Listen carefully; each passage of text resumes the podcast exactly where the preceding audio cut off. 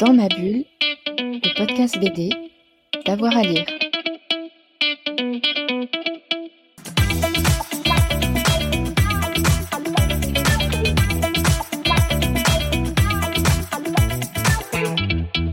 Mes choix se sont portés sur euh, euh, première BD, la, BD de Bastien Vivès, Une sœur.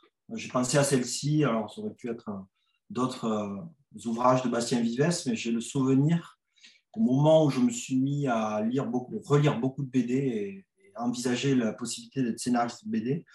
C'est un livre qui m'a apporté euh, une liberté. euh, je me suis dit, la liberté qu'a Bastien Vivès à faire un livre comme ça, euh, qui pourrait euh, difficilement être euh, tourné au cinéma, par exemple, même si je sais qu'il y a une adaptation qui a été faite récemment.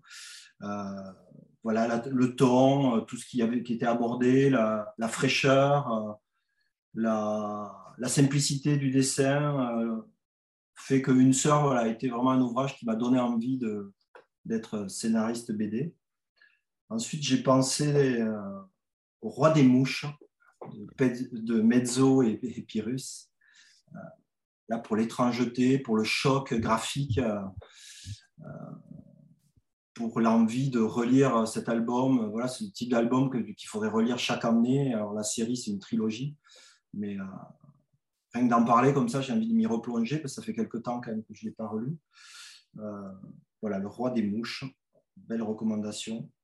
Et ensuite, pour la, la fantaisie et l'humour vraiment très trash, pas forcément pour le dessin qui n'est pas de haute volée, mais pour les dialogues, euh, je pense à Ultimex de Gad.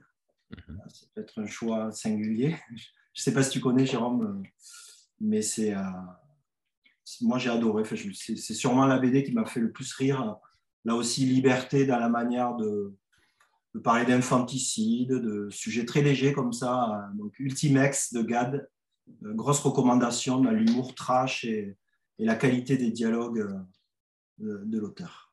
Dans ma bulle, le podcast BD, d'avoir à lire.